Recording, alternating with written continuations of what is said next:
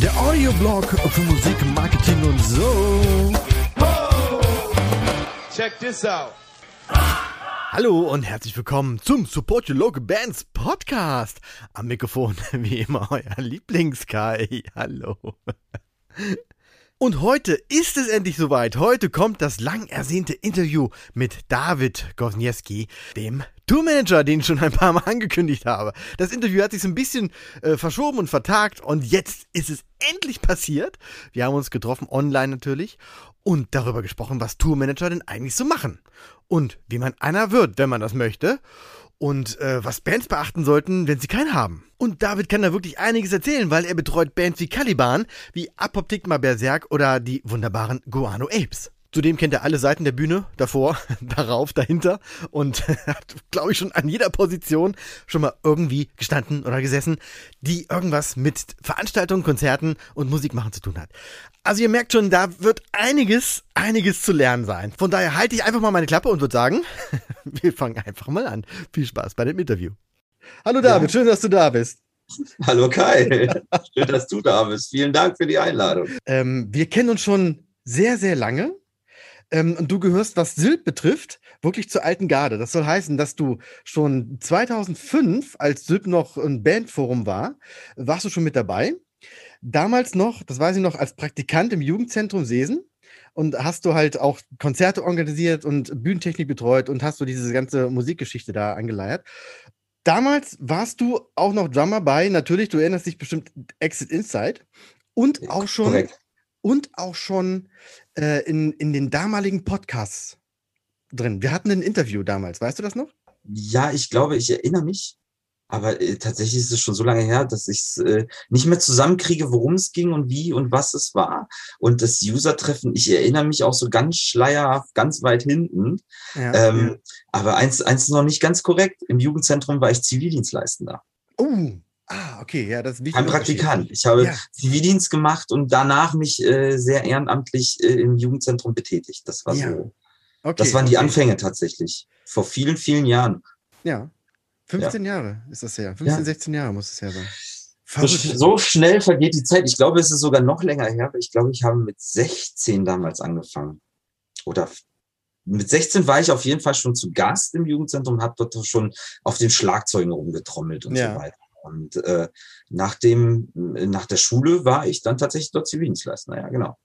Und in dem Zeitraum ist, äh, ist das alles so passiert mit dem Organisieren von den Konzerten die ganze Zeit. Ähm, ja, das, den Podcast, den wir damals gemacht haben, ich bin ja damals irgendwie ähm, durch den Harz gefahren und habe diverse Bands getroffen und einfach nur mal so mhm. gequatscht, wenn die ein neues Album ja. hatten oder auch nicht, einfach nur mal so. Ja.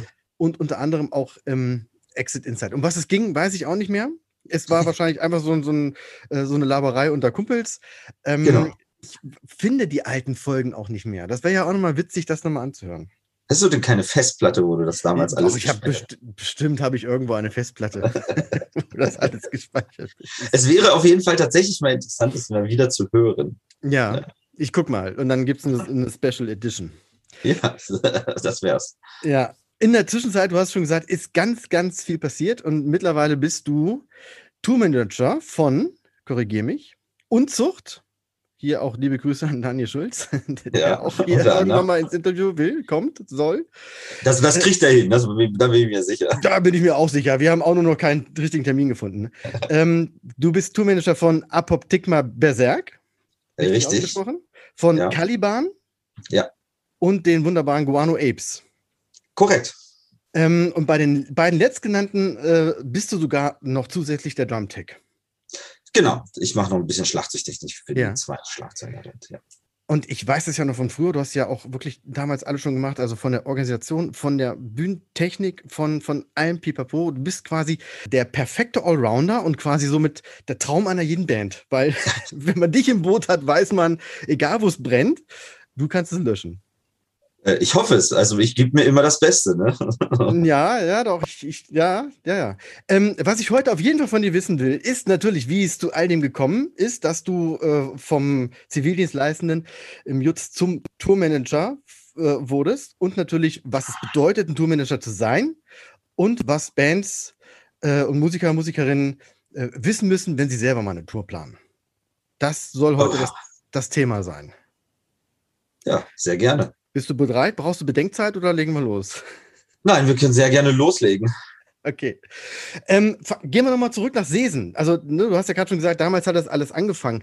Du hast die ganzen Konzerte organisiert und betreut und gemacht und getan. Mhm. Ist das durch dich erst ins Leben gerufen oder hast du da was übernommen und verbessert?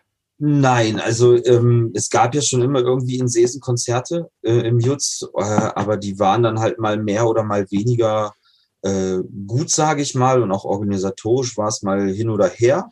Ähm, und wir oder ich habe mich dann ja mit Exit Insight, also mit meiner damaligen Band, ähm, ja, uns quasi dort in diesem Jugendzentrum eingenistet und äh, wir wollten halt auch immer mal wieder, weil es in Seesen super viele äh, Bands halt auch gab zu dem Zeitpunkt tatsächlich, einfach mal ein paar Konzerte machen und wir haben das dann angefangen, einfach so ohne Ahnung irgendwie zu organisieren und es entwickelte sich immer besser.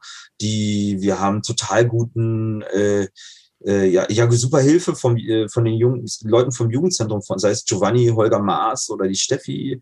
Ähm, die haben uns in jeglichen Art und Weise unterstützt und uns dann natürlich auch äh, helfen zur Seite gestanden. Und ähm, dadurch, dass wir dann halt auch immer viel unterwegs waren als Band selber, auch in anderen Shows und Konzerten, wusste man dann halt natürlich so ein bisschen auch, worauf kommt es an, was sollte man vielleicht besser machen. Äh, was will man, was erwartet man selbst, wenn man irgendwo spielt von einem Veranstalter? Mhm. Und äh, ja, so, so kam es dann zustande, dass das halt dann immer, immer größer wurde und wir dann auch mal die Bühne umgebaut haben, wir dann auch die Backstage-Räume um, um, umdisponiert haben, es dann auch vernünftiges Catering gab und, und, und. Also da war, äh, ist sehr viel passiert tatsächlich in dieser Zeit. Mhm. Also zu dem Zeitpunkt hast du noch ziemlich viel, wie du sagst, aus dem Bauch rausgemacht und noch nicht irgendwie... Ja äh, weiß nicht, irgendwas dazu gelernt oder gemacht und getan? Also, Nein, also gelernt, äh, gelernt in dem Sinne halt äh, aus eigener Erfahrung gelernt. Ja. Ne? Ja. Da äh, fällt mir auch gleich schon die erste Zwischenfrage ein. Also Jutzes haben ja oft das Problem, dass sie halt ähm, irgendwas auf die Beine stellen möchten, aber dann, dann fehlt es halt an, an, Geld, dann fehlt es an Leuten. Vieles ist halt ehrenamtlich, ähm, geht dann manchmal in die Hose, weil man sich auf die Leute nicht verlassen kann und so weiter und so fort. Hast du da irgendeinen mhm. Tipp ähm, an, an Jutzes, was man da machen kann, wie man da rangehen kann? Naja, wenn man darf, ist es ja auch, wir haben ja diesen, irgendwann dann mal auch diesen großen Sesener Band Contest veranstaltet. Und es gibt, äh, und die wurden ja von verschiedensten Firmen unterstützt, wo dann natürlich auch Sponsorengelder bereitgestellt worden sind, um dieses Event überhaupt starten zu können. Und wir hatten ja damals mal auch so Bands wie Sonderschule oder Emi Bulls halt auf, äh, auf, als, als Headliner sozusagen dabei. Und ähm, ja, wir sind da wirklich mit den Jugendpflegern und den, äh, also von den Leuten von der Stadt wirklich auch an Firmen rangetreten zum Teil und haben einfach mal gefragt, ob die denn nicht Lust haben, mal solche Projekte zu unterstützen unterstützen. Und wenn es dann halt auch nur mal irgendwie ein 100-Euro-Schein war oder so. Aber so kommt Geld zusammen und äh, ja, wenn man dann natürlich auch noch äh, Shows hat, die äh, Eintritt bringen und man halt guckt, dass es sich wirtschaftlich irgendwo funktioniert, dann hat man immer irgendwo noch so ein bisschen Geld, um äh, ja diese Konzerte dann auch ein bisschen größer machen zu können. Ne? Also es war eine Entwicklung. Also so muss man es sagen. Es war nicht von heute auf morgen, sondern wie lange haben wir denn da Konzerte veranstaltet? Vielleicht zehn Jahre jetzt insgesamt? Ich weiß es gar nicht mehr so richtig. Aber das war, wie gesagt, ein, eine Entwicklung. Am Anfang haben auch meistens Bands ja für Spritkosten oder so gespielt. Das waren dann aber auch kleine Künstler. Mhm. Äh, und irgendwann konnte man sich dann halt doch auch durchaus den einen, einen größeren Künstler leisten. Und dann ging es halt auch viel auf Door-Deals, ne? wo man dann sagt, okay, 60-40 Deal oder sonst irgendwas und die Band nimmt halt 20 Euro die Karte und dann funktioniert das auch schon. Also mhm. das ist so, ja, je nachdem. Also da muss man schon immer mit den Bands und den Bookern sprechen und dann gucken, wo, wo, wo es hingehen kann. Sind dadurch auch schon damals Kontakte entstanden zu größeren Bands wie Sonderschule und Emil Bulls? Weil bis dahin kanntest du die selber ja wahrscheinlich nicht. Ne? Heute, nee. da deinen Namen erwähnt, sagen alle, jawohl, kenne ich. Nein, nein. Also ja, die Kontakte sind entstanden auch dadurch und äh, wir kennen uns tatsächlich bis heute noch. Also äh, ein paar Kollegen, wenn ich mal von den Emil Bulls mal treffe, dann ist man auch hi und man mhm. weiß halt, wer, wer, wer ist. Und so weiter. Und äh, man quatscht halt auch und man trifft sich ja schon durchaus. Also wenn ich so mit Caliban oder sowas unterwegs bin, da haben wir den einen oder anderen auch mal auf dem Rock am Ring getroffen oder sonst irgendwas. Ne? Mhm. Also das, das ist schon so, dass die Kontakte immer noch da sind. Aber im Endeffekt, ähm, die Bands kommen ja erst dann den Abend und vorher hast du ja eigentlich nur Kontakt zu dem Booker. Mhm. Ne? Die Kontakte zu meinen Künstlern sind durch ganz andere Linien entstanden irgendwo. Ne? Das ist ähm, ja über, über Workshops oder sonstige Dinge auch. Halt, mhm. Oder halt alleine dadurch, dass wir mit, mit der eigenen Band so viel unterwegs waren, dass man uns halt so irgendwo so ein bisschen auch kannte. Ne? Also mit, mit Exit Insight meinst du? Ja, zum Beispiel oder 16 Hertz oder sowas halt. Ne? Mhm. Ach ja, stimmt, 16 Hertz gab es ja auch noch, ja. ja.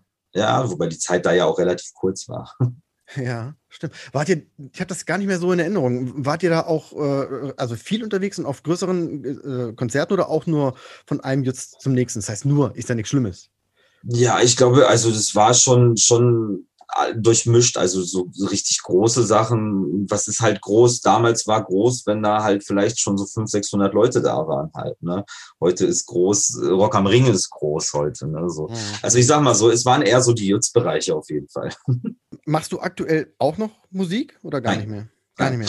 Äh, keine Zeit mehr leider. Also, äh, wenn man sich die Zeit nehmen wollen würde, hätte man schon, aber es ist äh, dann, ich, ich fühle mich extrem wohl, auf der anderen Seite äh, zu stehen. Das heißt, äh, eine Band zu betreuen, als selber auf der Bühne zu stehen. Es ist ja auch mehr, als sich nur mal die Zeit nehmen, so zwei Stunden zum Proben, weil wenn man da wirklich was, das raus, äh, was, was erreichen will, dann ist es ja richtig Arbeit. Das weißt du ja am besten. Ne? Äh, ja, das weiß ich sehr gut. Ja, das stimmt. Ja, ja aber ich glaube, der, für mich wäre der Zug auch abgefahren. Also zum Spaß musizieren, irgendwie Mucke machen und ein bisschen irgendwie ein paar, paar Shows spielen, da hätte ich schon noch Lust zu, aber ich, es ist, äh, hat, hat sich einfach irgendwie nicht, nicht gefügt in, die, in den letzten Jahren. Hm. Jetzt hast du gerade schon gesagt, so Kontakte sind auf einer anderen äh, äh Ebene entstanden durch Workshops oder wie man sich halt ein bisschen kennenlernt. Ähm, wie kam es denn dazu, dass du als, als Tourmanager dann plötzlich gearbeitet hast? Ich meine, das macht man ja auch nicht, äh, man schlägt dich einen Schalter um und ist dann Tourmanager. Welche Band war dann die erste, die du betreut hast und wie, wie kam es überhaupt dazu? Oh Gott, das, das ist so, so, tatsächlich so eine gute Frage. Ich habe viel mit dem Jan Hageroth gemacht mit dem du ja auch schon ein Interview hattest. Und ja. ich kannte dadurch natürlich auch einige, einige Künstler und äh, einige Bands. Und ich glaube tatsächlich so die erste richtige, wo ich richtig Tourleitung von Anfang an gemacht habe, das war Apoptigma Berserk aus Norwegen, ja. Da kam über, die, über einen Kollegen, über den FOH-Mann, der Kontakt zustande, weil der damalige Tourmanager äh, kurzzeitig keine Zeit hatte, die Show zu betreuen und äh, die haben mich einfach angerufen und sagten, Mensch, du, wir brauchen irgendwie jemanden, der so ein bisschen Backline kann auch und äh, irgendwie auch so ein bisschen die ganze Meute zusammenhält und äh, die Tourleitung so übernimmt und ähm, in dem Moment äh, sagte ich, ja, puh, das, wir können es ja mal ausprobieren irgendwo. Und ähm, ja, keine zwei Stunden später hat mich das Management der Band angerufen und fragte dann, ob ich das jetzt auch wirklich machen würde. Ich glaube, drei oder vier oder fünf Tage später saßen wir dann im Nightliner. So, das mhm. ging relativ zügig und äh, von dort, von dem Tag an mache ich, seitdem bin ich halt bei APOP als Tourleiter tätig, ja. Zwischenzeitlich habe ich dort auch ein bisschen Backline gemacht. Mittlerweile ist es so, dass es zum Teil ein bisschen zu viel geworden ist, äh, beide, beide Jobs gleichzeitig zu machen. Ähm, das liegt halt auch ein bisschen daran, dass die Band halt äh, aus Norwegen kommt und äh, wir spielen halt äh, viel in Deutschland äh, und die Backline liegt in Deutschland und es ist also so, die Konstellation ist äh, nicht ganz einfach. Also mhm. äh, nicht, nicht menschlich nicht ganz einfach, sondern halt äh, arbeitstechnisch nicht ganz einfach. Ja. Und ähm, dementsprechend habe ich irgendwann auch gesagt, also entweder mache ich jetzt eins gut für euch, so wie ihr das äh, gerne liebt, oder ich mache beides und dann, äh, ich kriege aber nicht aus einer Person zwei raus. Also äh, hat, hat die Band sich dann entschieden zu sagen, ja, du, dann kaufen wir halt noch einen Backliner ein und äh, du machst hier jetzt äh, nur noch Tourleitung. Ja. Und das ist jetzt so, wie es ist, genau. Hm. Das machst du auch schon seit ein paar Jahren, ne? Oh ja, ich glaube jetzt, lass mich überlegen, was haben wir 2021? Seit, seit 2014, glaube ich, tatsächlich. Klingt aber danach so ein bisschen ins kalte Wasser geschubst worden zu sein. Ähm, wusstest du, was auf dich zukommt und was ein Tourmanager zu leisten hat, damals schon? Oder war das mehr so aus, aus, dem, aus dem Bauch? Nein, das, ich, ich wusste schon, worum es geht. Es ist halt aber auch immer äh, ganz also wie soll man das sagen, dieses, ähm, je nach Band abhängig, was ein Tourmanager zu tun hat. Okay. Ja, bei manchen Bands ist es so, dass man das gesamte Accounting auch übernimmt und bei anderen Bands ist es so, dass fürs Accounting jemand extra noch mitfährt. Und äh, dementsprechend. Accounting, Entschuldigung, Accounting ist äh, Hotels buchen und äh, alles drum nee, und dran? Nee, eher so, eher so, es geht eher so, so Gagen und geldtechnische Sachen. Ach so, okay, ja. Ne? So, ähm, Gagen einfordern, keine Ahnung, Ticket, äh, Ticketverkäufe überblicken und, und, und so weiter. Ähm, ja, alles, was mit Finanzen im Endeffekt mhm. zu tun hat. Ne? Mal, mal irgendwas überweisen, mal hier, mal da, mal Bahntickets äh, gerne auch mal buchen oder sowas. Es geht ist auch wieder unterschiedlich. Also jedes Accounting oder jeder, der im Account, äh, Accounting sitzt, hat auch bei einer Band auch wieder mal andere, andere Nischen, die er mitmacht oder nicht mitmacht. Das ist so, es entwickelt sich auch oft in so einer Band, wer was tut. Hm. Manchmal ist der jemand, der technische Leiter, der den FOH macht, auch macht. Es gibt aber auch Leute, die einen Monitormann, der auch den technischen Leiter übernimmt. Ne? Ja. Also es ist so ziemlich äh, bandabhängig, ja. Lass uns das ruhig mal runterbrechen. Ähm, mhm was macht ein Tourmanager denn? Du hast gesagt, man könnte dieses machen, jenes machen, aber wenn man das mal runterbricht, genau auf den Kern, was ist die Aufgabe? Naja, im Endeffekt bin ich äh, das Bindeglied äh, als Tourmanager zwischen ähm, den Veranstaltungen vor Ort der Band und unserem Management natürlich. Aber äh, was, was mache ich so? Ich, äh, ich kümmere mich bei, äh, je nachdem, was für eine Show es ist, um Flüge, um Hotels auch, äh, um Nightliner, um Busse, um Transporte grundsätzlich. Ich kümmere mich auch um die Crew. Ich buche Crews ein, ähm, gucke auch, wer wann Zeit hat von der Crew, äh, spreche auch über Shows einfach, äh, kümmere mich ums Accounting. Das heißt auch zum Teil selber Gagen abrechnen gehen. Ähm, ja, im Endeffekt vor Ort gucken, dass äh, die Band es so hat, wie sie es wünscht nach Rider, ähm, dass auch äh, der ganze, im Endeffekt auch bei, teilweise bei Bands mache ich auch technische Leitung mit. Das heißt, ich kümmere mich vorab halt auch darum, dass die Absprachen mit den Technikern und weitere Leute wie Veranstaltern, also im Endeffekt alles, was es darum geht, um eine Show äh, zu organisieren, dass wir losfahren können und eine Show vernünftig spielen können. Hm. Äh, klingt nach sehr, sehr viel Organisation. Es ist sehr, in erster, also ich sage ich sag immer, ähm, wenn ich losfahre, dann muss mein Job eigentlich schon gemacht sein. Weil vor Ort bin ich dann dafür da, im Endeffekt, um Lösungen zu finden für Probleme, die auftreten, weil es ist, äh, wir, wir haben, die eine Seite ist die Theorie und die andere Seite ist die Praxis. Die Theorie machen wir am Rechner und die Praxis sehen wir vor Ort.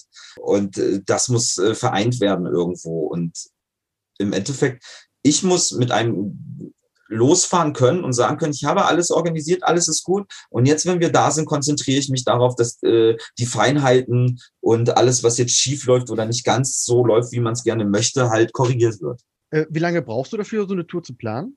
Ja, das kommt auf die Tour drauf an. Welcher Künstler, also das ist je nach, je nach Künstlergröße auch und natürlich, wie viele Leute dahinter hängen. Aber ich sag mal so, äh, einfacher ist immer so eine Festivalshow zu nennen, weil du fährst, du hast meistens ein Festival am Wochenende oder vielleicht auch zwei und hast einmal am, äh, eine Abreise, eine Anreise. Und ja, ich sag mal, pro äh, so ein bis zwei Tage, a acht Stunden äh, schon pro Show. Das heißt, es kommt wenn, aber auch immer auf den Veranstalter drauf. Wenn Guano Apes jetzt eine, eine 30-Tage-Tour durch Deutschland machen, bist du ein halbes Jahr vorher schon damit beschäftigt. Ja, korrekt, wenn nicht sogar schon viel länger.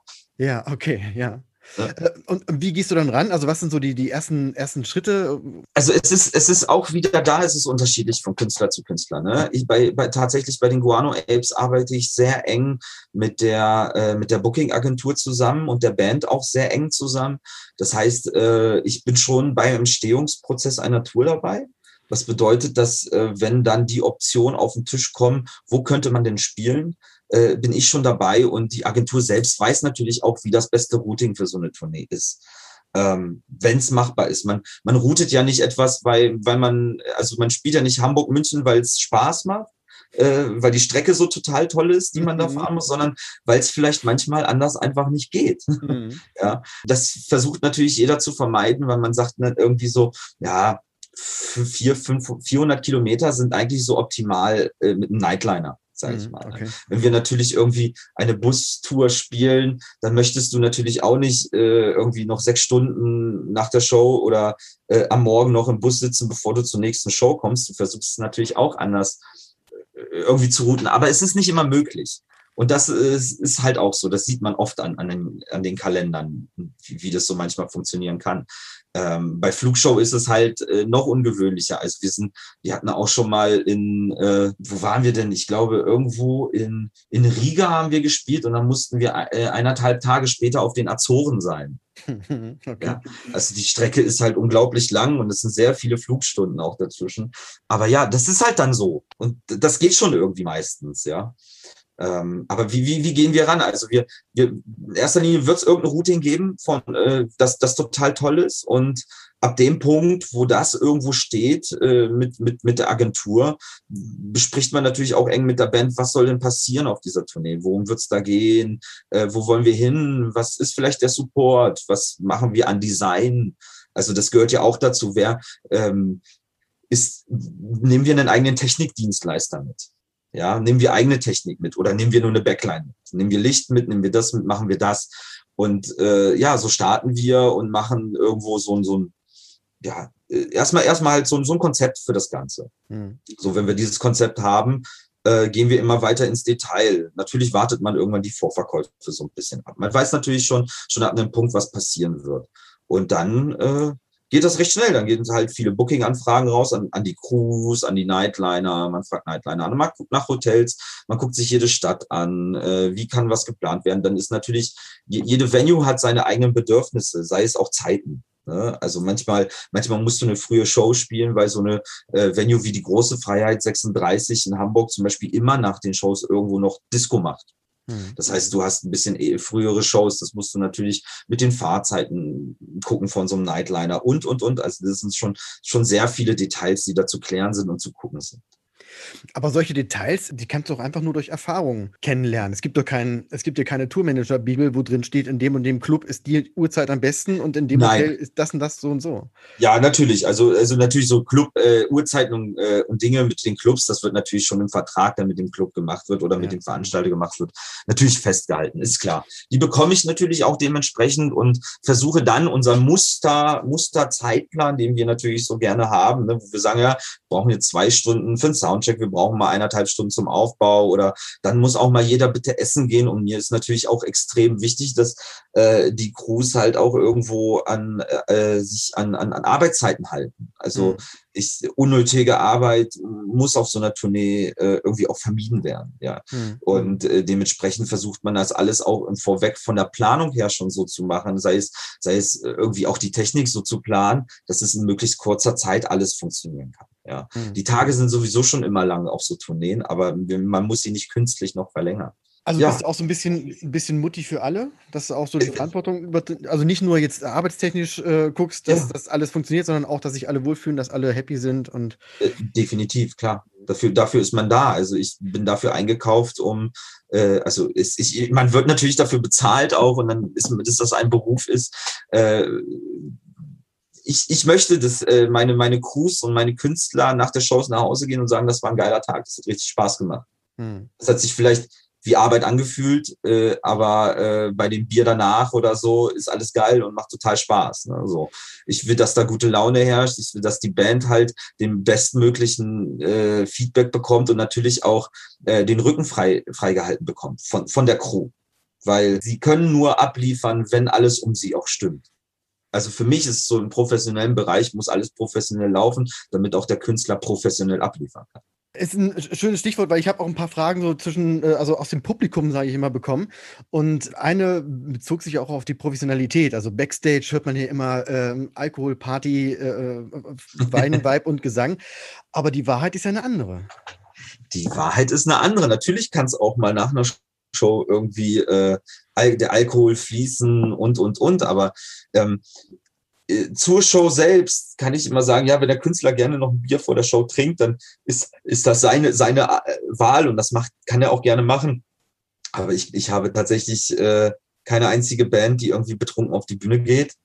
Ähm, und ich habe auch keine einzige Band, wo die Crew im Hintergrund irgendwie von den Shows trinkt, sondern am Ende ist es ein, Arbe ist es ein Arbeitsplatz und äh, so wie andere Leute in der Fabrik stehen und nicht kein Alkohol trinken während der Arbeit oder im Büro sitzen, ist es im Endeffekt das Gleiche auch bei uns. Und äh, ja, natürlich, wenn alles, der Bus zu ist, der Anhänger dicht ist oder der Trakt zu ist oder wie auch immer, äh, ist klar, warum nicht? Also da können ja alle in ihrer Freizeit machen, was sie möchten, solange sie am nächsten Tag äh, wieder da stehen und äh, vernünftig arbeiten können. Ich glaube auch nicht, dass du im professionellen Umfeld äh, Leute hast, die ähm, das so ausnutzen. Also, dass sie wirklich am nächsten Tag total betrunken da stehen und nicht mehr arbeiten können. Also, habe ich noch nie erlebt.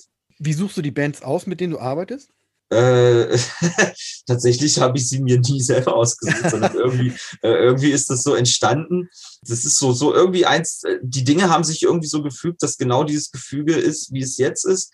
Ähm, ich muss auch sagen, dass ich ähm, ja, natürlich guckt, guckt man am Anfang, wenn man, wenn man jetzt so ein Angebot hat, äh, wie mit Caliban oder sowas, dann, dann macht man das, äh, versucht die Shows zu machen, irgendwie, die da jetzt sind, und dann redet man und wenn es dann halt passt und das alles toll ist, dann arbeitet man weiter zusammen. Wenn es halt nicht, nicht funktioniert, dann muss man das auch nicht auf Teufel komm raus irgendwie wie irgendwie versuchen, weil es, es ist halt manchmal so, dass man sich mit gewissen Menschen einfach nicht versteht. Und das ist auch in Ordnung so. Also man muss sich auch nicht mit jedem verstehen.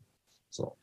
Aber jetzt aussuchen, ich habe kein Genre, nach dem ich mir was aussuche oder sonst irgendwas. Also ich bin total happy mit den Künstlern, mit denen ich arbeite und kann zu 100 Prozent sagen, dass es super coole Leute sind, immer super coole Menschen sind.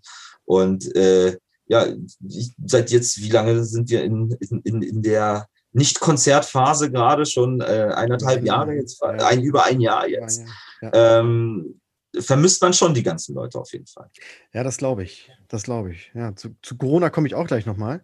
Ähm, aber eine Sache noch. Ähm, du bist ja auch bei zwei Bands Drumtech. Und ja. für mich eine wirklich wichtige Frage ist, wie wird man denn persönlicher Drumtech und Assistent von Dennis Poschwata? Ja, ja. Ich bin ja das, so ein äh, bisschen ein heimlicher Fan von Guano Apes und äh, Dennis Poschwata konnte ich über dich auch mal persönlich kennenlernen. Äh, ist ja ein geiler Typ. Aber wie kam es zu der Zusammenarbeit? Ja, äh, das ist, Dennis hat tatsächlich einen Workshop in, in Sesen im Jutz gegeben und ich war dabei. Ich war da, glaube ich, aber schon, ich war fast mit meinem Studium fertig und äh, war kurz davor, zu Ambien nach Kassel zu gehen. So in dem Zeitraum muss das gewesen sein. Oder nee, es war ein Tückchen eher. Und Dennis hat diesen Workshop gegeben und wir haben uns irgendwie unterhalten und er sagte zu mir manchmal, du bist, bist doch Schlagzeug, Schlagzeuger und hast auch schon mal Schlagzeugtechnik gemacht.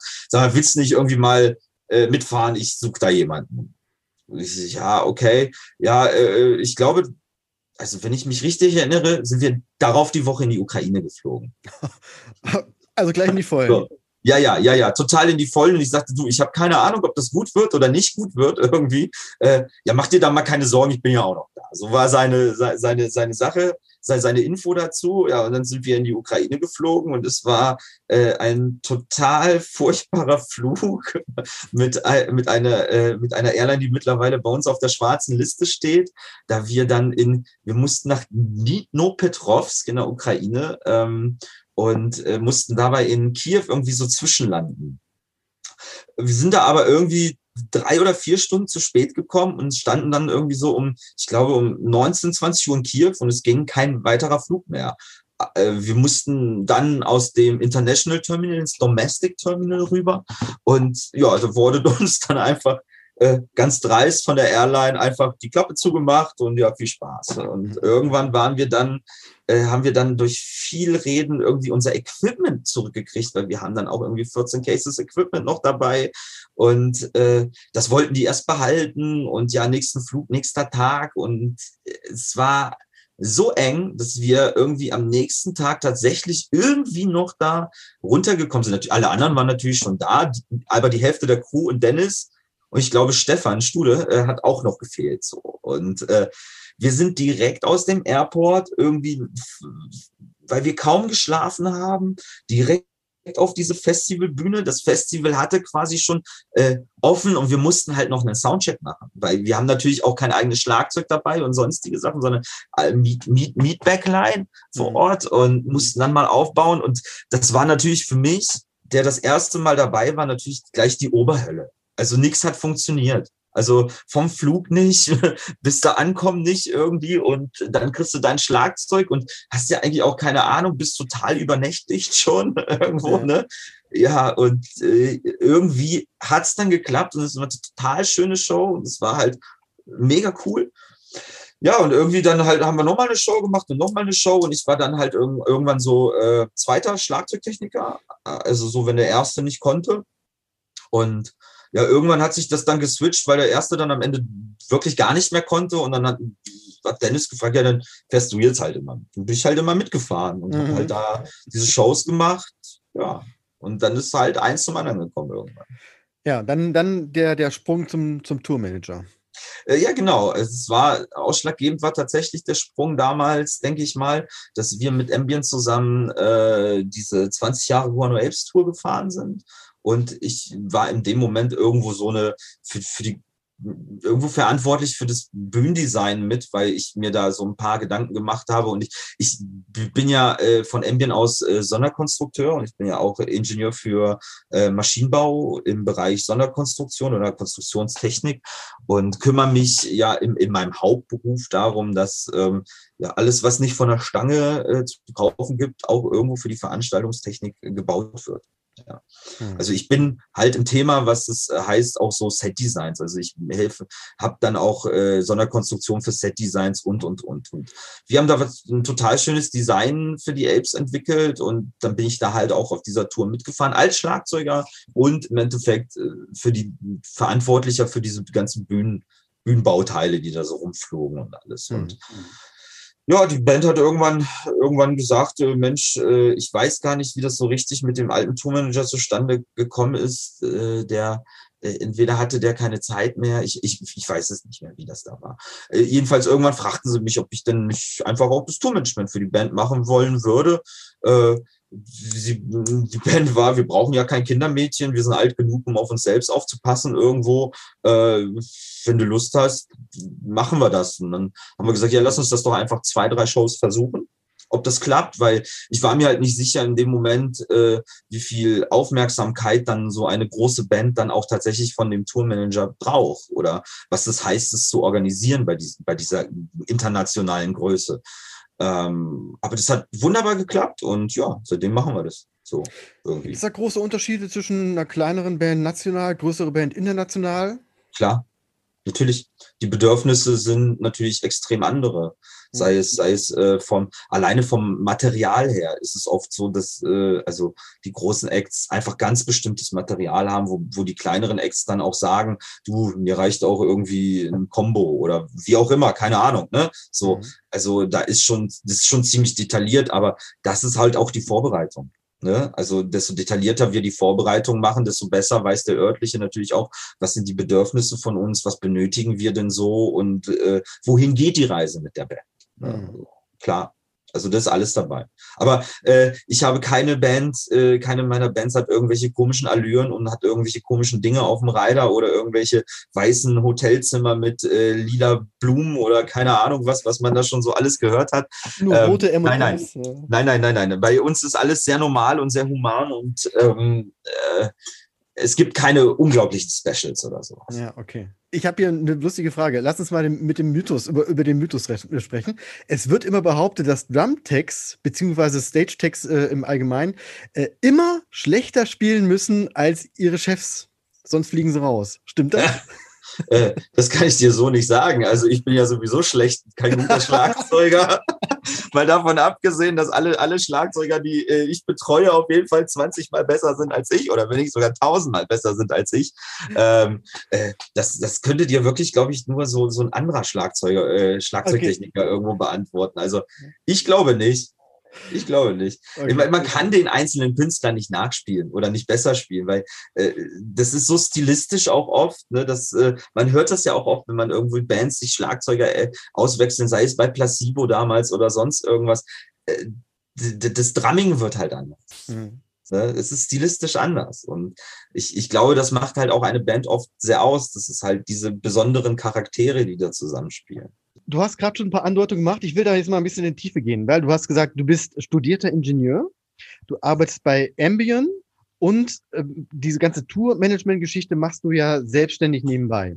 Lass Genau. uns da nochmal sagen, äh, ganz kurz nochmal äh, ein paar Schritte zurück, ähm, was, was du alles machst, was du alles kannst. Also, st- studierter Ingenieur, für was? Hau mal raus. Ja, also äh, ich bin Ingenieur für Maschinenbau in der Fachrichtung Konstruktionstechnik, so nennt sich das. Okay. Und äh, bin bei Ambient verantwortlich äh, oder äh, bin arbeite bei Ambient im Sonderkonstruktion, in der Sonderkonstruktion. Das Hm. heißt, dort machen wir ähm, äh, Spezialsachen, die es im Endeffekt nicht so von der Stange zu kaufen gibt äh, im veranstaltungstechnischen Bereich, ganz einfach. Also sei es von, äh, das sind Projekte, die man, wo man involviert sind, wo zum Beispiel äh, Bühnen durch Stockwerke verfahren werden, wo Bands drauf spielen, bis hin zu einer, äh, zu einem kleinen, ganz speziellen Stativ für ein TV oder ein Mikrofon, was total schön sein muss oder eine beson besondere Eigenschaften aufbringen muss. Also es ist wirklich, man kann sich, das ist super schwierig zu beschreiben, weil es ist alles dabei. Also es ist wirklich alles dabei.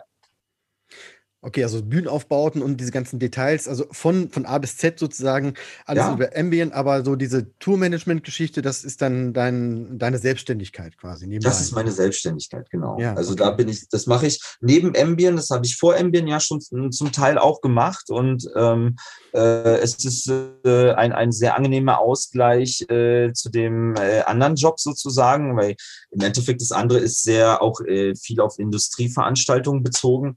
Ähm, natürlich auch viel auf Tourneeveranstaltungen. Also da gibt's äh, auch äh, schöne, äh, sch schöne Bühnendesigns gemacht, äh, Set-Designs sozusagen für große Künstler auch äh, mit Ambient, also über Ambient. Fantastisch, klar, den Bezug gibt's auch, aber im Endeffekt ist dieses, dieses nah an, nah an der Band sein, mit der Band zusammen unterwegs sein, dieses Tool-Management, Randtech-Geschichte ist dann halt was anderes. Das hat, Hm. hat mit dem einen Beruf halt nichts zu tun. Hm, Okay. Aber trotzdem gibt es ja die eine oder andere Schnittstelle, hast du ja gerade gesagt, mit- Ja, mit Ambient klar. zusammen, die Guano Apes Ja. äh, ähm, Set-Design damals. Set-Design Ja. erstellt und dann aber auch, genau, die, die. Tour dann begleitet. ne? Klar. Ja. Gibt es immer, aber im Endeffekt ist Ambient in dem Moment der technische Dienstleister dafür. Hm. Und ich komme äh, von der Band aus als, als Tourmanager und habe aber auch irgendwo den Part noch bei Ambient dann dieses, dieses Design umzusetzen. ja. Weil, weil äh, man, man kommt, äh, als Künstler hat man zum Beispiel vielleicht zwei, drei Designer engagiert, die ein, ein Bühnendesign machen und äh, dann geht man an den Technisch, die Technikdienstleister und sagt, pass auf, das stellen wir uns vor als Künstler, ähm, wie, wie könnt ihr das umsetzen? Könnt ihr das umsetzen? Was wird es kosten? Äh, was heißt das für uns? Müssen wir irgendwo Abstriche machen und so weiter? Ne? Und Mhm. im Endeffekt, wenn so ein Künstler dann kommt oder halt eine, eine, eine Veranstaltung kommt und etwas umgesetzt haben möchte, dann äh, bin ich ambientseitig zum Beispiel da und kann das auch beurteilen, was mache Kalkulation auch gerne dafür oder halt auch die reine Konstruktion und sage, so können wir das konstruieren, so kann das funktionieren, so müsste das gebaut werden. Also. Es gibt natürlich diese Schnittstellen, aber sie, es sind trotzdem zwei komplett unterschiedliche Berufen. Ein- Im Endeffekt einmal aus Kundenseite sozusagen und einmal aus ähm, ja, Dienstleisterseite. Ja, ja. Wobei man auch dort der Dienstleister ist. Also es ist, ja. es ist tricky. Auf jeden Fall, wie ich ein- eingangs schon gesagt habe, der absolute Allrounder. Hier zeigt es sich wieder. Vielen Dank. Zurück zum Tourmanagement. Worauf sollten Bands achten, wenn die selber eine Tour organisieren wollen? Ja, das ist äh, für mich natürlich eine total äh, schwierige Frage, das zu beantworten, weil im Endeffekt beginnt das ja damit, äh, dass die, wa- was will die Band erreichen, wohin will sie, was für eine Tour möchte sie spielen und, und, und, und. Und im Endeffekt ist da entweder die Booking-Agentur in dem Moment erstmal der richtige Ansprechpartner oder ihr Management. Ich als Tourmanager komme ja äh, meist erst schon sowieso ins Spiel, wenn die Tourneen geplant sind. Hm. Und dann kann ich natürlich, da kann ich unterstützen, sagen, worauf müsst ihr achten oder sonst irgendwas. Aber in der grundsätzlichen Planung bin ich nicht oft dabei. Also es gibt eine Okay. Band, so wo ich sehr grundsätzlich dabei bin und bei den anderen bin ich da erstmal außen vor. Da komme ich dann ins Spiel, wenn wenn es darum geht, ja, wir wollen was spielen, wir wissen, was wir spielen wollen, wir wissen, wohin es gehen wollen. Das wird unsere Tour. Jetzt David hier, bitteschön, kümmere dich. Hm. So. Ne? Okay. Also die Frage ist tatsächlich nicht so ganz einfach für mich zu beantworten. Dann vielleicht mal anders. Ähm, wenn eine Band schon so eine gewisse Größe erreicht hat und äh, so, ich sag mal, so 20 Termine jetzt einfach mal spielt, Mhm. ist sowas überhaupt ohne Management, ohne ähm, Agentur drumherum überhaupt machbar? Ich meine, du hast ja gerade auf, aufgezählt, was da alles dazukommt. Wenn man das alles als Band selber macht und dann abends noch auf der Bühne steht, ist ja dann irgendwann alles äh, Viel zu viel. Also, also ich sag mal so, ähm, wenn man das als Band möchte, dann ähm, kann man das auch selber machen. Mhm. Äh, ich, ich denke mal, ich als äh, Tourmanager bin auch irgendwo ein Luxusgut. Ich, ich, ich, äh, ich sehe da, also wenn du, wenn du das so siehst, äh, bevor ich einen Tourmanager einkaufe, brauche ich ja irgendwie erstmal einen Ton und einen Lichtmann irgendwo oder vielleicht auch einen Backliner. Und dann kann man auch natürlich mit den Leuten sprechen und mit sich als Band sprechen und die Aufgaben auch verteilen dass der eine ist vielleicht dafür zuständig, der andere ist dafür zuständig, der andere kümmert sich um Fahrzeuge, der andere weiß, wo das Hotel ist oder wie auch immer. Und in der Vorbereitung kann auch, äh, kann auch einer das alt aus der Band vorbereiten. Das ist ja nicht das Problem. Örtlich ist es dann ja auch so, dass man auch einfach sagen kann, gut, wir haben einen Backliner dabei, dann äh, ist er der Ansprechpartner und einer außer Band macht zum Beispiel dann äh, das ganze Geldtechnische.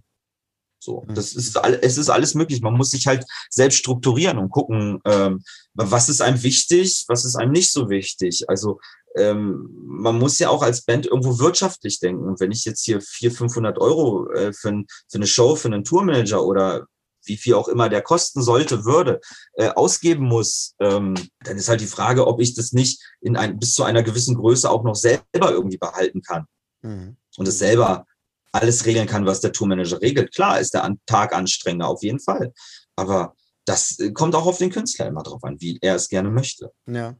Ja. Äh, ich komme auf die Frage, weil natürlich viele Bands, egal in welchem Bereich, auch äh, wenn es äh, das, was ich mache, äh, das Coaching, Marketing, Positionierung, Image und so weiter, dass halt ganz viele Bands sagen, nee, das, wir machen lieber alles alleine, ähm, Geld sparen, ähm, ist alles nicht so wichtig, ähm, pipapo. Ne? Und hm. das ist halt ganz, ich, ich finde den Ansatz besser zu sagen, okay, wir konzentrieren uns auf das, was wir wirklich können. Mucke machen, gut dastehen und tolle Rockstars sein und alles andere geben wir ab nach draußen. Ja, das kann, das kann man machen ist aber halt auch, wie gesagt, ich denke, das ist Grö Größen- und äh, Geldabhängig. Ja. Also wie, wie, wie steht man wirtschaftlich da?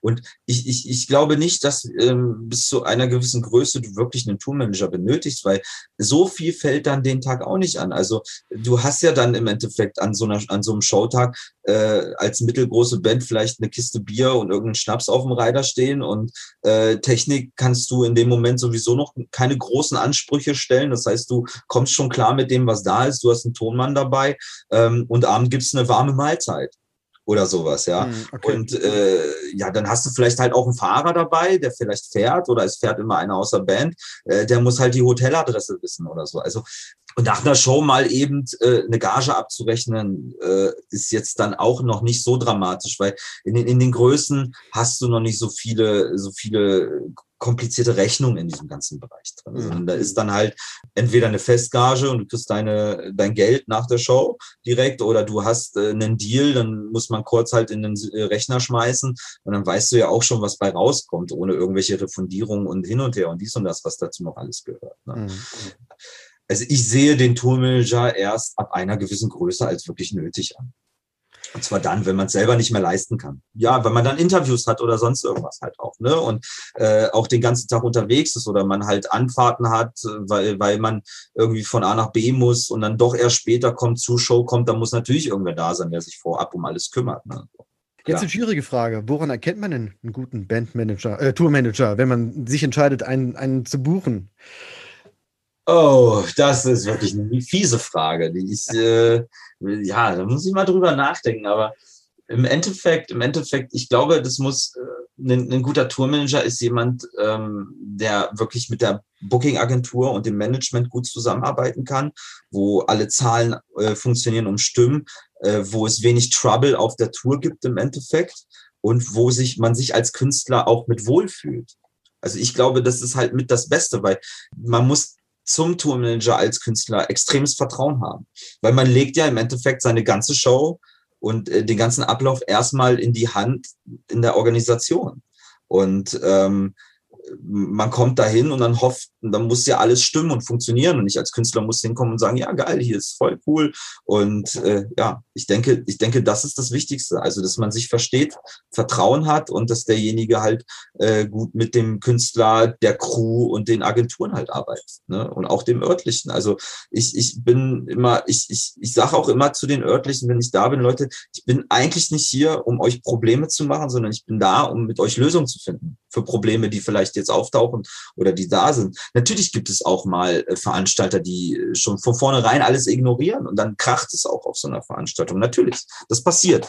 Aber es ist in den seltensten Fällen, dass es so weit kommt. Und ich hatte es in der Laufbahn auch genau, glaube ich, jetzt zweimal wo es so richtig, richtig gekracht hat, weil man einfach gewisse Anweisungen einfach komplett ignoriert hat, ja, mutwillig ignoriert hat, tatsächlich, und vorher immer Ja, Ja gesagt hat. Ähm, aber bei den anderen ganzen Shows ist es niemals passiert. Ich glaube, es ist, es ist ähm, die Art, äh, wie kommunikativ man auch ist und wie, wie klar man auch Dinge sagt, die man gerne möchte und auch vorab, weil ich, ich finde immer, wenn man vorab mit jemandem kommuniziert und sagt, du pass auf, das und das sind die Problemzonen, die wir haben. Ähm, wir sollten uns jetzt schon mal Gedanken drüber machen, wie wir das hinkriegen, bevor ich auf der, bei der Show vor dir stehe und dir sage, äh, ich brauche jetzt das. Mhm. Ja. Und du dann keine Zeit hast zum Reagieren. Ne? Und äh, ja, ich denke, das, das ist so, das ist so ein Gesamtkonzept irgendwo. Ne? Mhm. Kommunikation ist unfassbar wichtig, glaube ich, in der Branche.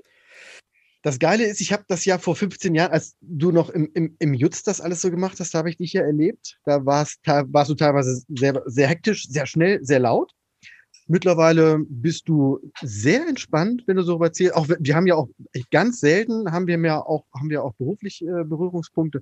Ja. Auch da ganz easy, ganz entspannt und so diese diese Lockerheit und äh, kommt das durch den Job oder hat das einfach mit deinem weiß ich nicht, Alter zu tun, mit der Zeit? Äh, ja. Das ist äh, eine totale, total gute Frage. Also ähm, ich, ich, ich glaube, manche Personen sehen das noch immer nicht so, dass ich so unentspannt bin auf den Shows. Also äh, okay. ich bin aber, ich, ich, ich, ich persönlich fühle mich immer nur extremst konzentriert, vor allem okay. auf den Shows, ja. Okay. Ähm, aber nein, das ist das Alter, das ist die Erfahrung. Äh, man hat, ich, man, man erlebt halt unfassbar viel und weiß auch irgendwann, das wird schon irgendwie gehen. Das wird schon irgendwie klappen und wir werden schon irgendeine Lösung für irgendwas finden. Das Klar. ist, glaube ich, wirklich, das ist aber auch so ein bisschen Altersweisheit. Also wahrscheinlich ja. ist es so ein Mix aus beidem. Ja, genau. Dass man auf so einer, ähm, im, Job über die Jahre hinweg einfach schon alles irgendwie erlebt hat und jedes Problem schon hatte und lösen konnte. Äh, tatsächlich nicht. Also das muss ich echt sagen. Also ah, okay. es ist jedes Mal was Neues. Also okay, ich, ich glaube, es gibt, es gibt keine Show, wo nicht irgendwas passiert, was man dachte, das gibt's doch gar nicht, dass genau das passiert heute. Also es ist immer irgendwas dabei. Ne? Du denkst, du äh, bist safe mit deinen Flügen und alles total toll und nein, es kommt schlimmer. Du hast sieben Stunden Verspätung oder so. Also wirklich. Mhm. Äh, ich, du, du fährst wie immer mit einem Auto und ähm, Richtung Frankfurt Flughafen und denkst dir, äh, Mensch, ja, wir fahren schon immer aus Kassel drei Stunden bevor, also quasi fünf Stunden bevor der Flug geht, fahren wir in Kassel los. Ja, mhm. weil wir entspannt ankommen möchten und es ist total, äh, wir überhaupt die Hektik nicht mögen. Dann irgendwie äh, schnell, schnell Cases einchecken, schnell hier, schnell da, schnell das. Nee, nee, wir fahren extrem entspannt hin. Ja, und 50 Kilometer vor Frankfurt platzieren Reifen. Also auch das kannst du nicht einfach so. Und dann musst du dir zwei Taxis auf, äh, auf die Autobahn schicken, das Equipment auf der Autobahn umladen, weil jetzt wird's langsam stressig. Du musst zum Airport Frankfurt. Der ADRC sagt dir, nee, der Kollege, dem das Auto gehört, der muss jetzt mitfahren. Du schmeißt nur irgendwie, keine Ahnung, Papiere in ein Auto vom ADRC und haust mit den, mit den, mit den Taxis ab Richtung, Richtung äh, Flughafen. Also mhm. jedes Mal was Neues, wirklich. Ja. Okay, das klingt wirklich. aber aber man, ich glaube, ich glaube dadurch, dass du, dass es, dass du man, man schon weiß, dass jedes Mal irgendwas passieren wird, ist man auch dementsprechend entspannter, weil es immer eine Lösung dafür gab. So. Und diese Erkenntnis halt, ist, ja. dass es auf jeden Fall eine Lösung gibt, wir müssen sie nur finden und zwar ja. schnell, das ist natürlich auch sowas, was einen auch so ein bisschen, bisschen beruhigt. Ne? Ja, auf jeden Fall. Ja. Ich habe noch ein paar Fragen aus dem Publikum. Ein paar habe ich schon äh, einfließen lassen. Eine Frage war, kümmert sich ein Tourmanager auch um die PR, um die Promotion und Werbung und so weiter und so fort? Äh, nein. Also ich, ich, ich in meinen Bands nein. Das macht, ähm, äh, also bei manchen Bands gibt es eine PR-Agentur richtig, die sich darum kümmern. Äh, bei manchen, wenn es so eine Tour ist, ist es auch oft so, dass die Booking-Agentur mit den örtlichen Veranstaltungen die Werbung macht. So. Okay. Und die, oder die Band hat nochmal irgendwen, der extra für Werbung eingekauft ist, aber ähm, ich selber habe damit äh, sehr wenig Berührungspunkte. Bisher. Mhm. Kann sich immer wieder ändern. Wer weiß, was noch kommt. Andere Frage ist, wie werden Vorbands ausgesucht? ja, das ist äh, tatsächlich ein, ein, ein, ein äh, ganz interessantes Thema. Ähm, ich, ich habe so ein bisschen das Gefühl, früher gab es immer, oder äh, es gibt noch immer, sicherlich bei vielen Bands, diese, bei größeren Künstlern, diese Buy-Ons irgendwie, wo man dafür auch mal zahlt, dort mitzuspielen. Ähm, in den letzten Jahren sehe ich die Tendenz dazu, dass diese, diese Buy-Ons immer weniger werden auf dem Markt. Die, die Künstler sich eher selbst Bands aussuchen, die sie gut finden. Also es gibt so Möglichkeiten, es gibt Möglichkeiten, wenn man eine große Agentur hat, dann hat, äh, weiß ja die Agentur irgendwo, dass man auf Tournee geht und fragt die Partneragenturen, ob sie irgendwie äh, Supports hätten, die sie gerne mit einschleusen wollen würden, Bands, die halt noch nicht so bekannt sind oder so. Mhm. Und dann gibt's halt so ein Rooster, dass man sich vielleicht mit dem Künstler anguckt und sagt, Mensch, die gefallen uns, die könnten das machen, die könnten das machen. Mal schauen, was die für eine Planung haben für ihre Zukunft. Das heißt, man kriegt so ein bisschen Information. Wir planen das und das nächstes Jahr das und das und äh, ja, äh, dann, dann macht es die Band, weil es musikalisch auch gefällt. Dann ist natürlich das zweite, das zweite, dieses zweite Thema ist dann halt, wie groß ist der eigene Künstler, wie groß sind die Bühnen und ähm, wie ist die technische Voraussetzung für die Supportband. Das heißt, manchmal hast, musst du einfach aus Platzgründen sagen, also es ist halt, man sieht ja immer, dass manchmal so die, die, die äh, Supportbands irgendwie so gequetscht sind, manchmal so auf den Bühnen. Und mhm. ich habe so ein, zwei Künstler bei mir, die sagen, äh, das wollen wir auf gar keinen Fall, dass das genauso für die Support aussieht, sondern dann nehmen wir lieber ein Duo, das hat äh, Platz auf der Bühne, uns gefällt die Mucke und äh, ja, bei einer Band ist zum Beispiel auch so, dass die wirklich, ähm, die, die, die, die fliegen dann zum Beispiel nach London, weil die Band da gerade spielt und gucken sich die Band an und gehen abends dann zu denen nach der Show und fragen die, ob sie dann vielleicht gerne doch auch mit auf die Tour, Tour wollen. Mhm. So. Also es ist alles dabei. Ne? Muss man halt auch sagen. Es kommt tatsächlich auch dort immer wieder auf die Künstler drauf an und wie, wie, ja, wie, wie ihr Umfeld gestrickt ist, also Management, Booking-Agentur, äh, Label und, und, und halt. Ne? Ja, sind sicherlich manchmal auch Marketing-Aspekte, dass irgendwie eine Band, die, die äh, vielleicht gerade in den Startlöchern steht, aber ja, und ja. ein bisschen klingen wie, keine Ahnung, äh, Donuts, dass die halt dann bei den Donuts davor spielen oder sonst irgendwo. Ne? Kann ich mir auch Ja, äh, das ist, äh, das kommt halt auch immer auf den Künstler drauf an. Manche Künstler sagen auch explizit, wir wollen nicht, dass die, dass die Vorband so klingt äh, wie wir, sondern okay. die sollen halt anders klingen. Ja, oder wir möchten, oder äh, bei meinen meisten Künstlern ist es so, dass die wirklich auch die Supportband sagen, die, die klingen so toll irgendwie, die wollen wir dabei haben. So. Hm. Aber es ist halt, es ist sicherlich dort auch keine Grenzen gesetzt, was die Möglichkeiten sind und warum und wieso und weshalb. Also ich denke schon in den, in den äh, stark äh, in, in den Popmusikgeschichten irgendwo, wo, wo es schon stark agenturlastig ist, was dort passiert, dann natürlich auch Künstler vorgesetzt werden, die äh, mit der Agentur arbeiten und irgendwo im Kommen sein sollen und gepusht werden sollen. Oder man möchte gerne mal gucken, wie sie beim Publikum ankommen oder sonst irgendwas, ne klar. Mhm. Ich denke, desto rockiger es wird, desto einfacher wird es. Also desto, desto äh, eher sehe ich das ganze Thema immer bei der Band selbst. Mhm.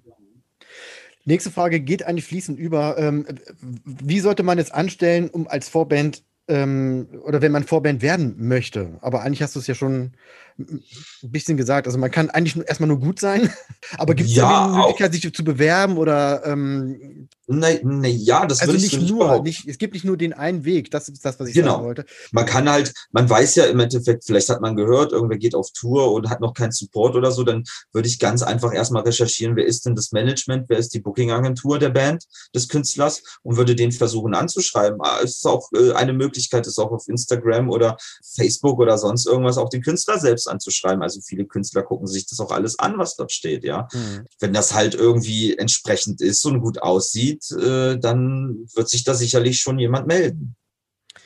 Ja. Aber sollte wahrscheinlich schon so eine gewisse Basis vorhanden sein. Also ob es eine Fanbase ist oder einfach nur Auftreten der Band oder coole ja. Songs oder oder oder. Also ja, auf jeden Fall. Also es ja. muss ja nach irgendwas aussehen. Ich persönlich weiß ja immer nicht, wer ist das. Wo, woher kommen die? Was für eine Musikrichtung machen die und, und sonst irgendwas, ja. Ähm, da, da sollte man schon irgendwo ein Auftreten haben, dass man sich relativ schnell Informationen holen kann und auch mal was, was hören kann und sagen kann, Mensch, toll, das sieht gut aus, äh, irgendwie könnten in Frage kommen, klar. Letztes Thema. Wir sind jetzt auf der Zielgeraden. Wir hatten im, im Vorgespräch schon mal ähm, ein bisschen drüber gesprochen. Aktuelle Lage. Die ist ja nun wirklich ein bisschen zum Kotzen. Ähm, ja. Was macht man als Tourmanager während Corona? Äh, ja, alle Absagen bearbeiten. äh, Shows neu organisieren. Die, also, was haben wir gemacht? Wir waren äh, 2020 äh, dabei, ähm, ja, das äh, sehr volle Jahr irgendwie zu organisieren und wir hatten schon äh, Anfang des Jahres unfassbar, äh, waren schon unfassbar weit mit der Planung, weil wir schon fast alle Flüge zusammen hatten für das gesamte Jahr. Wir hatten schon alle Bookings eigentlich soweit durch, Hotels fertig, alles fertig, Crew, alles, alles war fein, alles war prima. Und dann kam der Schlag. Ne? Und in dem Moment ging es halt dann darum, möglichst viel Geld jetzt einzusparen, also oder zurückzubekommen weil wir, wir, wenn du da halt dann diese ganzen Flüge gebucht hast, hast du sie auch zum Teil schon bezahlt. Und ähm, wer hätte da vor dieser Pandemie äh, wirklich erwartet, dass äh, Flex-Tickets äh, total toll sind irgendwo, ne, anstatt die äh, Superpreis, Preis-Leistungstickets irgendwo, ne. Mhm. Ähm, ja, man hat sich viel mit den ähm, viel mit den Absagen rumgeschlagen, Nightliner abgesagt, Cruise abgesagt, mit Veranstaltern gesprochen, wo geht's hin, wo geht's weiter, wie geht's weiter. Ja, Flüge versucht zu stornieren, Geld zurückzubekommen. Das zog sich tatsächlich auch das ganze Jahr über. Das muss man so sagen. Ähm, es gab natürlich dann irgendwann nicht mehr so viel zu tun, weil alles in alles gemacht worden ist und schon losgeschickt worden ist.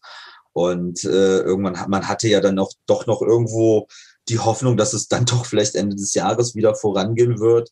Äh, wobei man im Sommer gegen, gegen Mitte, Mitte, Ende Sommer irgendwo dann schon so ziemliche Ernüchterung hatte, was, was jetzt diese Pandemie angeht. Und man hatte ja im Laufe, sage ich mal, im ersten Halbjahr 2020 natürlich auch schon so irgendwo alles nach 22 gelegt. Und die ganzen Festivals haben sich schon mal nach 22 orientiert. Und keiner hat irgendwie so richtig erwartet, dass diese Pandemie dann doch noch das ganze Jahr 22 flach, äh, 21, Entschuldigung, ja, äh, ja. 21 ähm, so kaputt macht. Und ähm, ich denke, wir haben auch alle gehofft, dass es klappt, aber ähm, es war relativ schnell klar, das dieses Jahr auch gelaufen ist. Mhm. So.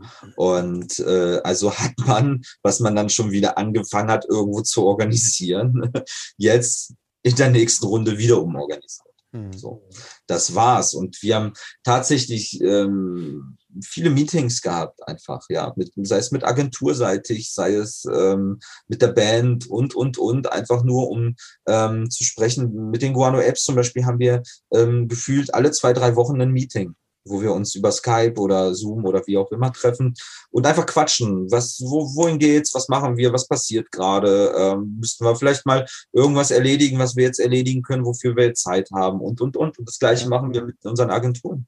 Und es ist ähm, ziemlich traurig, dass es so ist, wie es ist und dass das so sein muss. Aber ähm, wir hoffen natürlich alle, dass es weitergeht und wir bereiten uns halt auf einen Neustart vor. So, mhm. da, da geht die Lage hin halt. Ne? Du hast im Vorgespräch ja gesagt, dass du äh, vermutest oder eigentlich nicht vermutest, sondern dass die Branche intern darüber spricht, dass es wirklich erst Mitte 22 weitergeht. Die ersten Festivals für dieses Jahr wurden jetzt auch schon wieder abgesagt. Dieses Jahr ist tote Hose. Wollen wir es wollen so sagen? Ähm, es ist meine blöde Vermutung, die ich habe. Ähm, wissen tut's natürlich niemand, weil ja. keiner weiß, äh, wie sich die Pandemie entwickelt. Vielleicht entwickelt sich alles total schön und gut, dass wir ab Sommer alle wieder frei rumlaufen können und machen können, was wir möchten. Ähm, aber wenn man sich äh, einfach nüchtern anguckt, was gerade passiert, wie die Impfzahlen sind, wie, äh, wie, wie, in was für einer Welle wir sitzen, wie hoch diese Welle ist und man aus dem letzten Jahr mal geguckt hat, was passiert ist, ähm, kann ich mir persönlich nicht vorstellen, dass wir in Deutschland äh, showtechnisch dieses Jahr eine Normalität erreichen werden. Mhm. Ich kann mir vorstellen, dass Ende des Jahres äh, mit, äh, mit, mit, mit in, in nationalen Künstlern Dinge möglich sein werden, in, in was für einen Rahmen diese möglich sein werden, das, das kann ich nicht sagen. Das will ich auch gar nicht sagen. Ich weiß es nicht. Ich weiß es einfach nicht. Und äh, ja, was nächstes Jahr passiert, ist dann halt auch die Frage, ne? Inwiefern, wie vorsichtig sind jetzt alle? Alle, die jetzt nochmal verschieben müssen, man verliert immer Geld, indem man Shows verschieben muss irgendwo. Verschiebt man es denn ins erste Halbjahr, weil man noch nicht sicher ist? Oder wo ist man sicherer? Ist man vielleicht erst im zweiten Halbjahr sicherer? Mhm. Ja. Und äh, wie ist es, wenn alle durchgeimpft sind oder wie auch immer diese Pandemielage sich äh, normalisiert?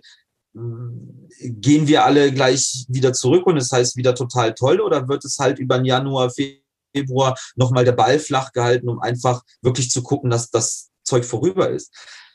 Schwierig zu sagen. Also ich, ich vermute leider, dass wir erst wirklich richtig wieder irgendwas starten werden zum nächstes Jahr, zur Festivalsaison. Es ist wirklich eine reine Vermutung und äh, das war's. Ja. Corona hat ja gerade in der, in, im Eventbereich, brauchen wir gar nicht drüber reden, sehr, sehr viel zerstört, hat natürlich aber auch so ein bisschen, wie ich manchmal finde, auch die Zerbrechlichkeit der, der Branche auch gezeigt.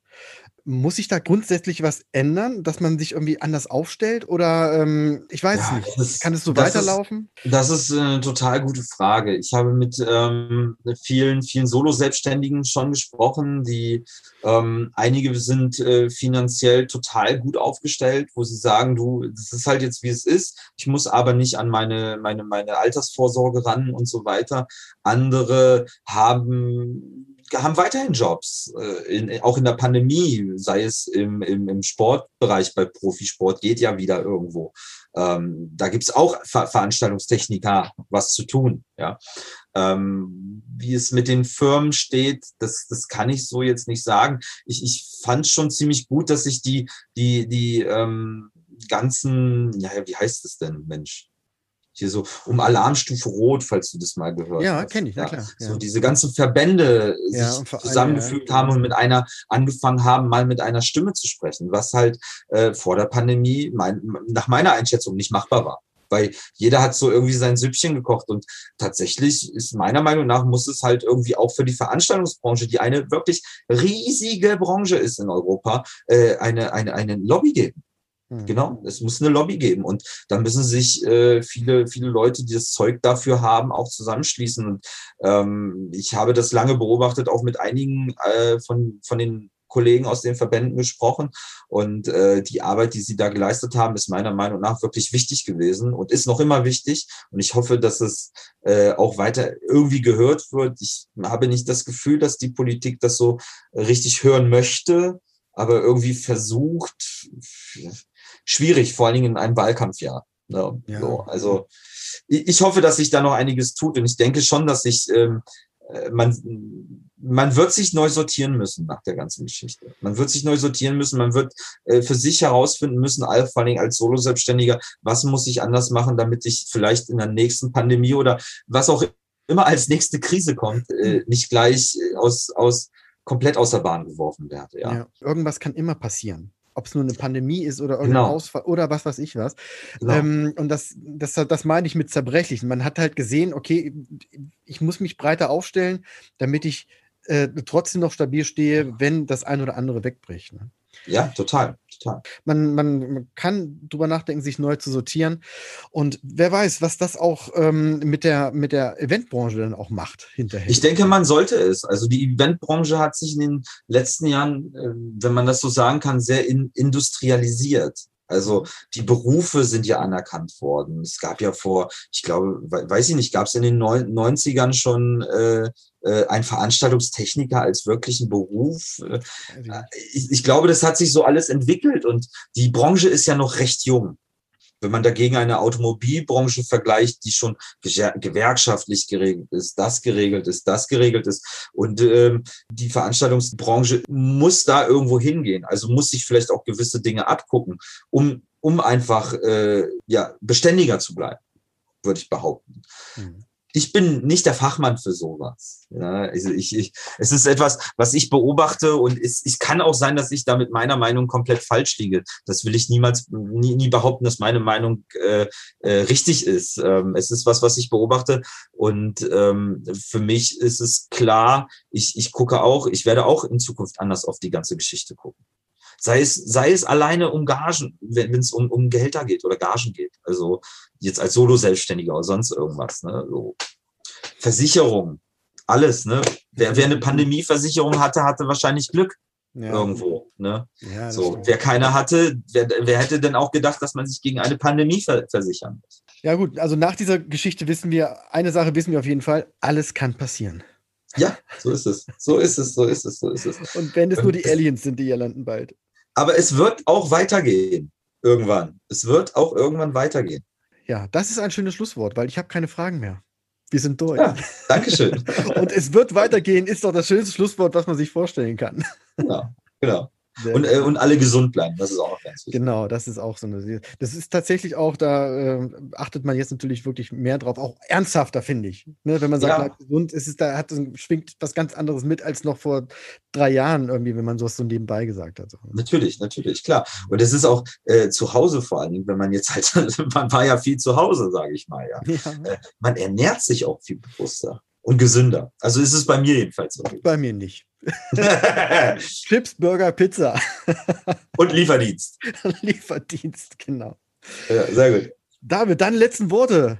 Willst du noch irgendwen grüßen, irgendwen, äh, irgendwen empfehlen, noch ein Shoutout machen, noch irgendwas sagen, was du immer schon sagen wolltest? Oh Gott, nee, äh, eigentlich nicht. Äh, außer wie gesagt, ne, es wird weitergehen und äh, alle sollten, bleibt bitte alle gesund und munter und äh, wir werden uns dann irgendwann wieder auf den Bühnen, auf den Brettern, die die Welt bedeuten, treffen. Das wird gut. Da freuen wir uns alle sehr drauf.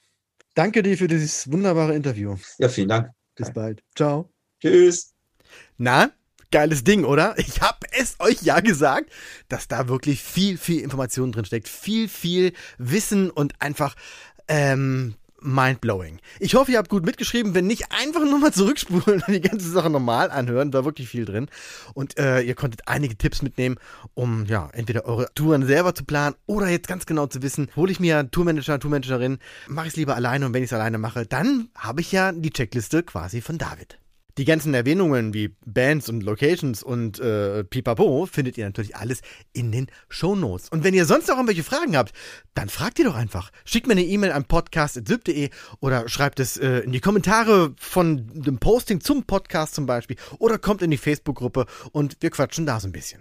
Ansonsten freue ich mich auch immer über Feedback, über Meinungen, über äh, alles. Hauptsache, wir treten irgendwie in Kontakt und connecten uns und können uns irgendwas Gutes tun.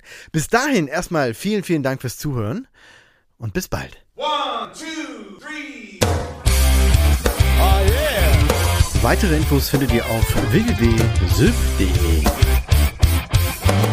Check this out.